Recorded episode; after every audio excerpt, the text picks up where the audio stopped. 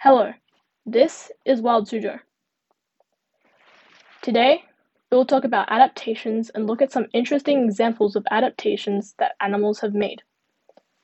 First, what is an adaptation? It's how animals change so that they can survive better in different places. For example, animals that live in cold places might have thicker, warmer fur, like bears. Another example would be birds that live in or near water, who have evolved to have webbed feet. These adaptations happen because they make life easier for the animals that adapt. This idea of adaptation is closely related to Darwin's theory of natural selection, also known as survival of the fittest. This means that some animals have traits or characteristics that make them survive better. A bear with thicker fur will do better in the winter than one with thinner, less warm fur. The second bear might even die. This means that the first bear will survive and reproduce, so its babies will also have thick fur and survive better.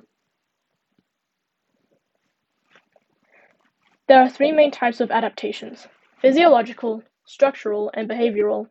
An interesting physiological adaptation occurs in five families of Antarctic fish who have a special protein in their blood that prevents, prevents their blood from freezing up.